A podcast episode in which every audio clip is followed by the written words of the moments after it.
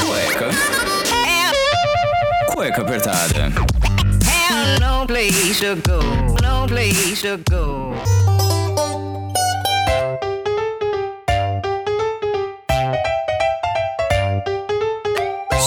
Sejam bem-vindos a mais um programa do Cueca Apertada. Eu sou Rafael Silveira, o seu host e criador desse podcast maravilhoso. Que se você não acompanha o Instagram do arroba Cueca Apertada, você perdeu uma, eu diria que uma coisa muito fantástica. Uma coisa que vocês ouvintes e que gostam do Cueca Apertada, que divulgam a palavra do Cueca, o Cueca Apertada chegou em 10 mil downloads em uma semana! Peace. Sim, a gente conseguiu. Não. A gente não, vocês, né? Vocês que gostam do Cueca baixaram 10 mil programas. Gente, é muita coisa, cara. Normalmente a gente consegue bater. Cada programa tem um download médio aí de 4.500, 5.000, 5.500 downloads, dependendo do tema. Óbvio que temas mais polêmicos, a gente consegue bater aí uma média já de 7, 8, até batendo 9 mil. Mas isso é por programa. Então, às vezes, aí ao longo dele, né? Ao longo de todo um período aí de três semanas, um mês, cansa esse número. Nunca em uma semana. Alguns programas tiveram alguns picos de downloads. Eu não sei se foi é ali divulgando o trabalho do Rato Borrachudo, a questão do escorrega o preço, que se você está escutando esse programa, infelizmente já passou Black Friday, mas continue ali no escorrega o preço, que é uma extensão que você pode baixar tanto no Google Chrome quanto no Firefox, que para você acompanhar ali, ah, quero com, estou de olho no monitor aqui da LG de 31 polegadas, negócio lindo, maravilhoso, 4K. Ele tava no valor ali de 3.500 reais.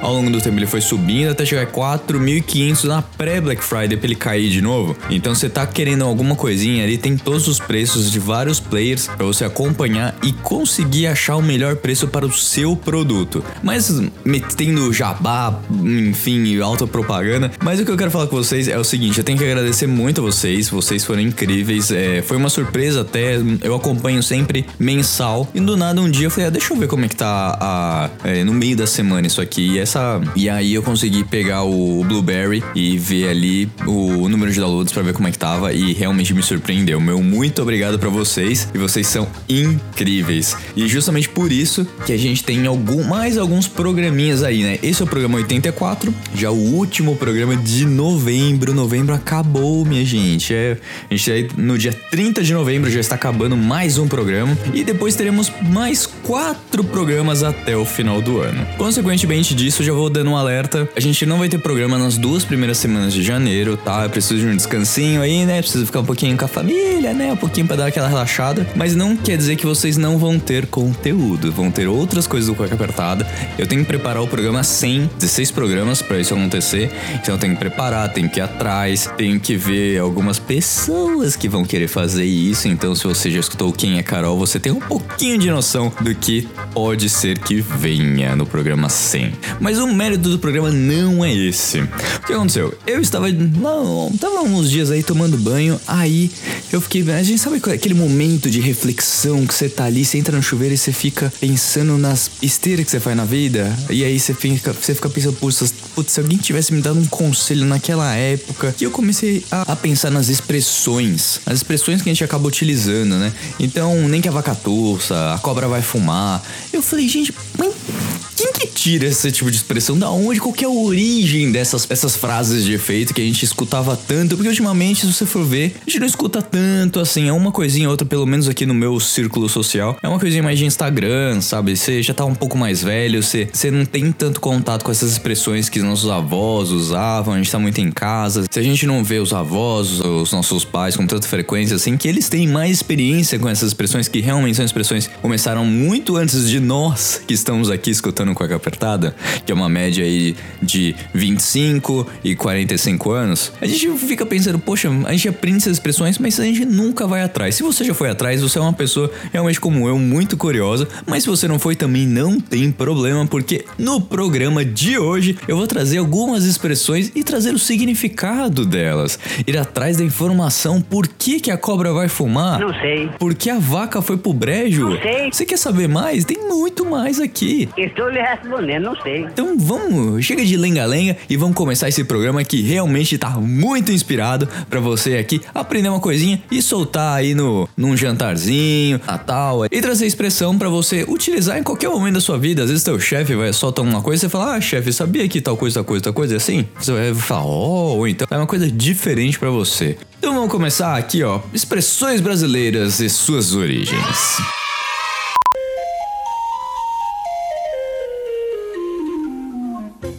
Fazer a vaquinha. Você, meu brasileirinho ali, sabe que essa é uma das expressões mais populares que você já deve conhecer na sua vida, não é mesmo? Mas a expressão foi criada pela torcida do Vasco em 1920, quando os torcedores arrecadavam dinheiro para distribuir entre jogadores, caso vencessem o jogo com um placar histórico. O valor era inspirado em um número de jogo do bichos. Por exemplo, a vitória por 1 a 0 rendia o coelho. O número era o número 10 no jogo, que representava um dinheiro de 10 mil réis. A vaca era o número 25 e portanto representava 25 mil réis, o prêmio mais cobiçado pelos jogadores. Tem outra aqui também. Chorar as pitangas. Chorar as pitangas a gente sabe, né? Fica.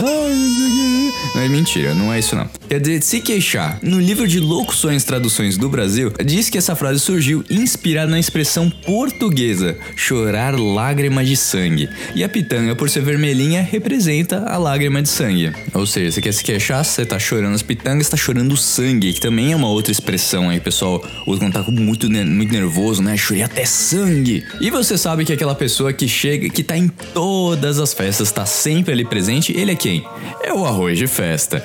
A expressão do arroz, o arroz de festa também era, se refere ao arroz doce, que durante o século XIV era uma sobremesa praticamente obrigatória em todas as festas, tanto para os portugueses quanto para os brasileiros, e não demorou para a expressão ficar sendo usada para referir aquela pessoa que não perde a boca livre, ou seja, o arroz de festa que tá em toda festa e você nem precisa convidar, ele já tá na porta tocando a campainha.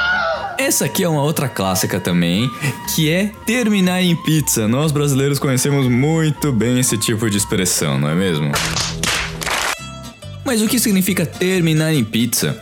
Isso quer dizer que assim, quando alguma coisa está errada, vai ficar sem punição. E também teve origem no futebol, mas nisso daí foi mais ou menos na década de 1960. Nessa época, um dos dirigentes do Palmeiras estava há 14 horas em uma reunião sobre um assunto do time e que bateu aquela fomezinha, sabe? E o encontro sério acabou sendo em uma pizzaria. Um jornalista esportivo chamado Milton Peruzzi acompanhou a reunião pela Gazeta Esportiva e usou a expressão pela primeira vez na manchete: Crise no Palmeiras termina em pizza. O termo passou a ser bastante associado à política em 1992 com o impeachment do ex-presidente Fernando Collor de Mello e com o processo de afastamento de um presidente ainda, ainda era novidade no país, a maior parte da população não conseguia dizer o termo em inglês. Muitos não acreditavam na punição do Fernando Collor de Mello na época e acabam usando essa expressão. Aí, ó, tá vendo?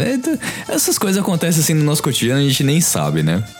E como a gente falou do chato, né? Do, do, do, arroz de festa que tá sempre em todas as festas tal, não perde a boquinha.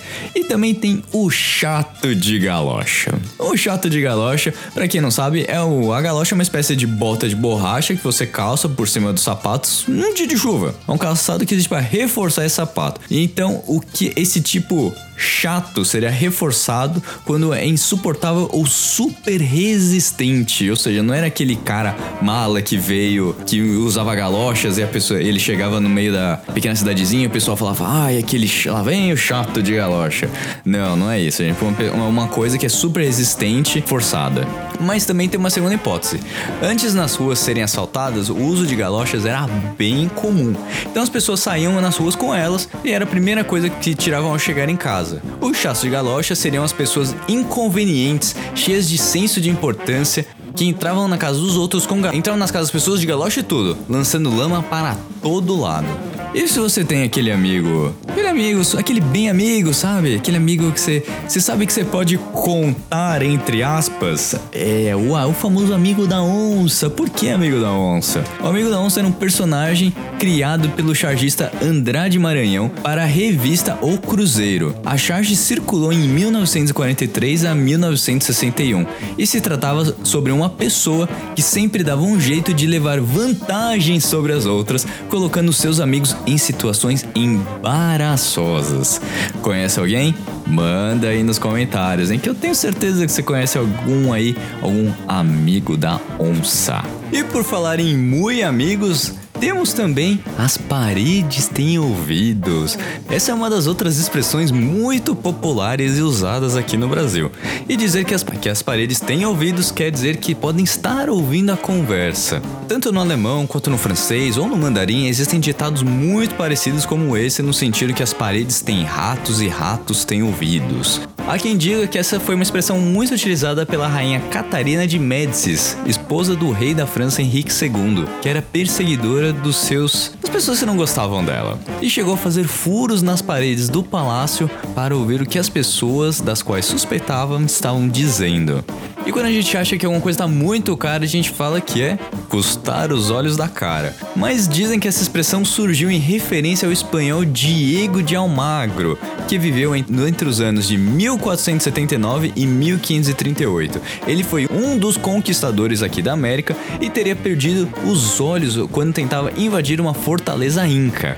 Ele próprio teria dito que defender os interesses da coroa espanhola teria custado seus olhos da cara, ao falar sobre o assunto ao imperador Carlos I da Espanha. Meio macabra essa, hein? E essa aqui também é muito bra brazuca, né, digamos assim. Salvo pelo gongo. Ao que tudo indica, essa expressão teve uma origem nas lutas de boxe, já que o pugilista prestes a perder pode ser salvo pelo suor do gongo no fim de cada round. Mas claro que uma outra explicação possível e ainda mais bizarra que fala sobre a invenção chamada caixão seguro.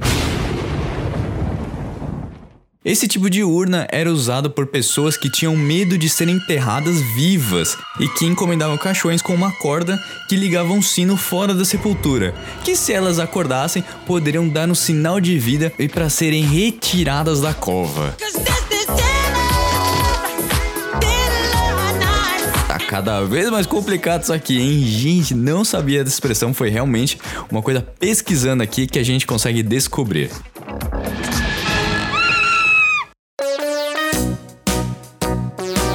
E agora, quando a gente fala pôr a mão no fogo, quem nunca falou não põe minha mão no fogo por tal fulano? Por quem?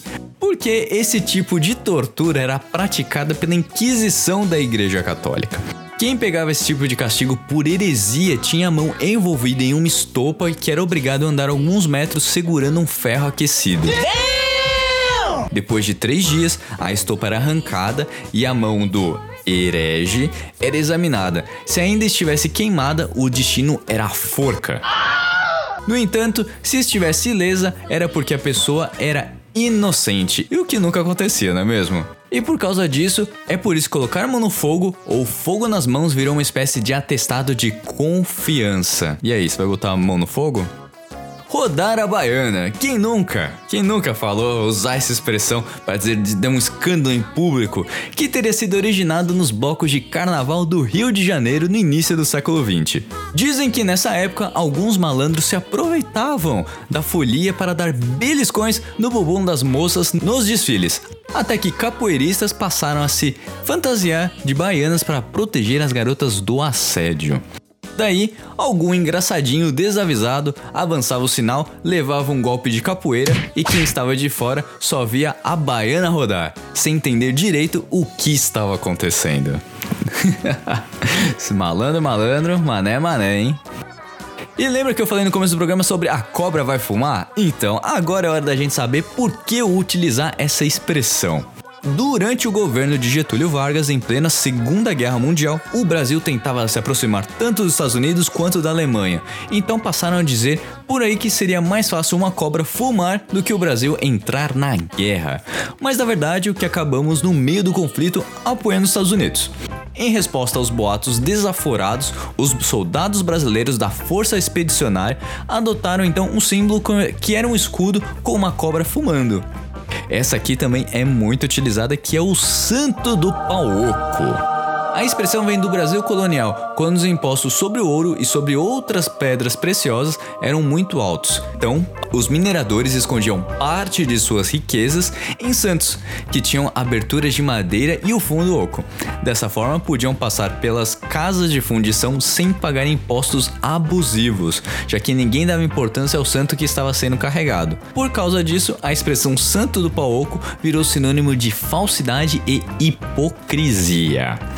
E essa daqui é uma outra que também vale muito a pena saber o que é o famoso puxa-saco. Essa também é uma das expressões populares mais comuns que usamos se refere a pessoas interesseiras, que tentam agradar alguém, normalmente poderoso ou com nome de algum ganho material. Esse ditado, segundo dizem, teria nascido dos quartéis brasileiros e que era um apelido dado aos soldados de baixa patente, que tinham obrigações de levar sacos de suprimentos durante as viagens e campanhas do exército.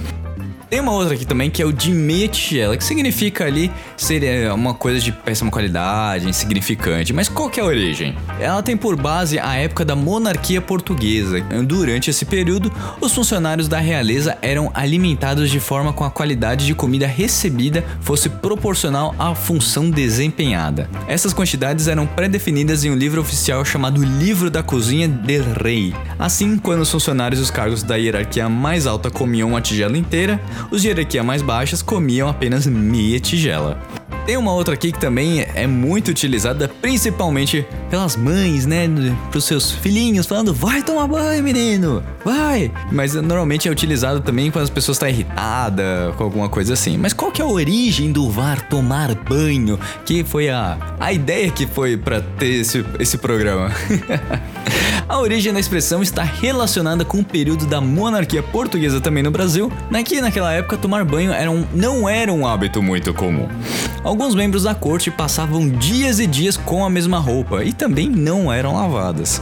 Os indígenas, incomodados com o mau cheiro e já fartos das referentes ordens dos portugueses, costumavam dizer que tomassem banho. Tomar banho era um sinônimo não só de higiene, mas também de purificação. Acreditava-se que um banho limpava desonestidades, as impurezas da alma e melhorava o caráter. Assim, também era comum dizer a alguém para ir tomar banho quando considerava-se que a pessoa era impura. Então você aí que está sentindo impuro, vá tomar banho. Uma outra que a gente utiliza ali para apaziguar a situação é colocar panos quentes. Uma dessas que eu sempre quis entender é o cavalo dado não se olha os dentes. Que quando você recebe algo, ela deve você não quando você recebe alguma coisa, você não deve fazer exigência, nem cobrança, nem questionamento, só recebe. Mas qual que é a origem? Como dá pra ver, está relacionado à comercialização de cavalos, que antigamente os cobradores tinham hábitos de observar a arcada dentária do animal antes de fechar o negócio. Através do estado dos dentes do cavalo, era possível saber, por exemplo, se o animal era jovem ou não. Assim, mesmo que o vendedor tentasse mentir a idade do cavalo que estava para vender, a mentira poderia ser facilmente descoberta. No que diz respeito à expressão, a ideia é uma analogia. Como seria indelicado que uma pessoa presente ficasse fazendo questionamentos sobre o presente recebido.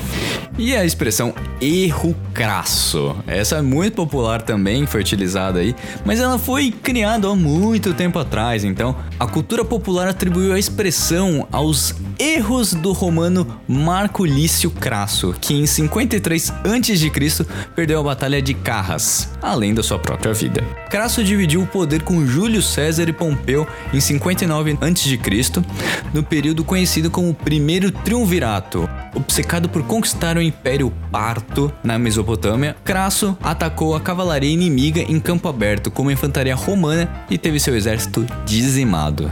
Agora, muitas dessas expressões, se você for ver, tem muita coisa ligada a um animal, né? Então, algum, vamos pegar algumas delas. Por exemplo, o elefante branco.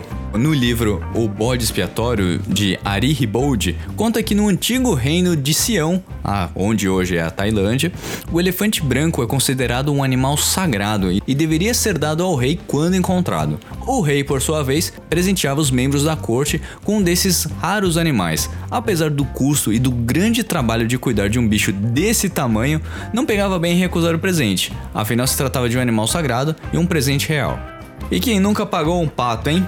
Pagar o pato vem da obra Feitiçer, do italiano Giovanni Braccioli, Bracciolini. O texto do autor, figura importante no Renascimento italiano, conta a história de um camponês que vendia patos e certa vez uma mulher queria pagar os animais por meio de encontros sexuais com o vendedor. Na história, ambos foram surpreendidos pelo marido, quase traído, que sem concordar com o contrato pagou o pato, encerrando a discussão. E a expressão chutar o balde? Hein? Não tem um registro confirmado, mas alguns estudiosos afirmam que a origem dessa expressão está na execução pela forca. No passado, os condenados ficavam em pé sobre um bloco, colocava a corda ao redor do seu pescoço e o bloco era retirado para que ele fosse enforcado. O bloco nem sempre era um bloco. Claro que forcas profissionais tinham escadas, às vezes até os sapões. Enfim, diferentes recursos para tirar o chão do enforcado. Supostamente um balde também seria servido de substituto e era chutado pelo executor na hora da morte. Há também a lenda que a expressão teria nascido a partir do chute que uma vaca dá num balde de leite, quando não está feliz com a ordenha. Quem nunca ficou segurando a vela, hein? Essa expressão vem desde a época em que as velas eram principal fonte de iluminação nas casas. Na Idade Média, quando ainda não existia lâmpadas a óleo, as pessoas menos experientes seguravam uma vela para que os mais experientes pudessem executar qualquer tipo de trabalho braçal no escuro. Na França, a expressão ternir la chandelle se refere a criados que eram obrigados a segurar candeiros enquanto seus patrões mantinham relações sexuais mas o serviçal deveria ficar de costas para manter a privacidade. Imagina isso, gente. mas quem nunca segurou uma vela, não é mesmo? Bola pra frente. Apesar de não ter outra origem registrada, a expressão de encorajamento parece ter nascido também onde? No futebol. Quando um time está em uma situação adversa e necessita virar o jogo, o empenho dos jogadores é sempre para que a bola seja tocada para frente da equipe adversária e a equipe permaneça no ataque em busca do gol. E acaba também sendo uma lição de vida. Também tem uma expressão muito boa aqui que é a casa da mãe Joana. Segundo descreve Reinaldo Pimenta em seu livro A Casa da Mãe Joana, a origem se deve a Joana I, que no século XIV passou de rainha de Nápoles a fugitiva. Seu marido teria sido assassinado em uma conspiração com a própria participação de Joana. O cunhado dela, o Luís I, que era o rei da Hungria, ficou enfurecido e invadiu Nápoles obrigando até então a rainha a fugir para Avignon, na França. Joana reinou na cidade e resolveu regulamentar os bordéis, que ficaram conhecidos como Passo da Mãe Joana. No Brasil, a palavra passo foi modificada para casa, para ficar mais popular. Então por isso que ficou Casa da Mãe Joana, pois a regularização dos bordéis na França. E aí, a gente importou isso daí para o Brasil. É isso, gente. Um programinha mais curto aí pra gente não ficar só batendo nas expressões brasileiras. Eu espero que vocês tenham gostado, tenham se divertido, tenham aproveitado e tenham conhecido alguma coisinha aí para vocês discutirem na, na, mesa de bar, na mesa de bar, pra vocês discutirem no, no jantar com a família, conversando com os amigos pelo, pelas redes sociais. Então espero que vocês tenham gostado. Se você achou mais alguma expressão que eu não falei, por favor, mande, porque nós queremos saber quais expressões a gente não falou. E às vezes tem alguma outra que a gente pode até fazer diferente. Tem um bode expiatório, andar à toa, tem várias outras assim em volta de Minerva, mas são muito mais conhecidas, né? Então peguei, quis pegar algumas um pouco mais diferentes e até algumas muito utilizadas, mas trazer a origem dessas expressões, na verdade, tá bom? Espero que você tenha gostado, tenha se divertido, tenha aprendido alguma coisa. Eu vou ficando por aqui e até o próximo programa do Cueca Apertada. Tá bom? Um beijo e tchau!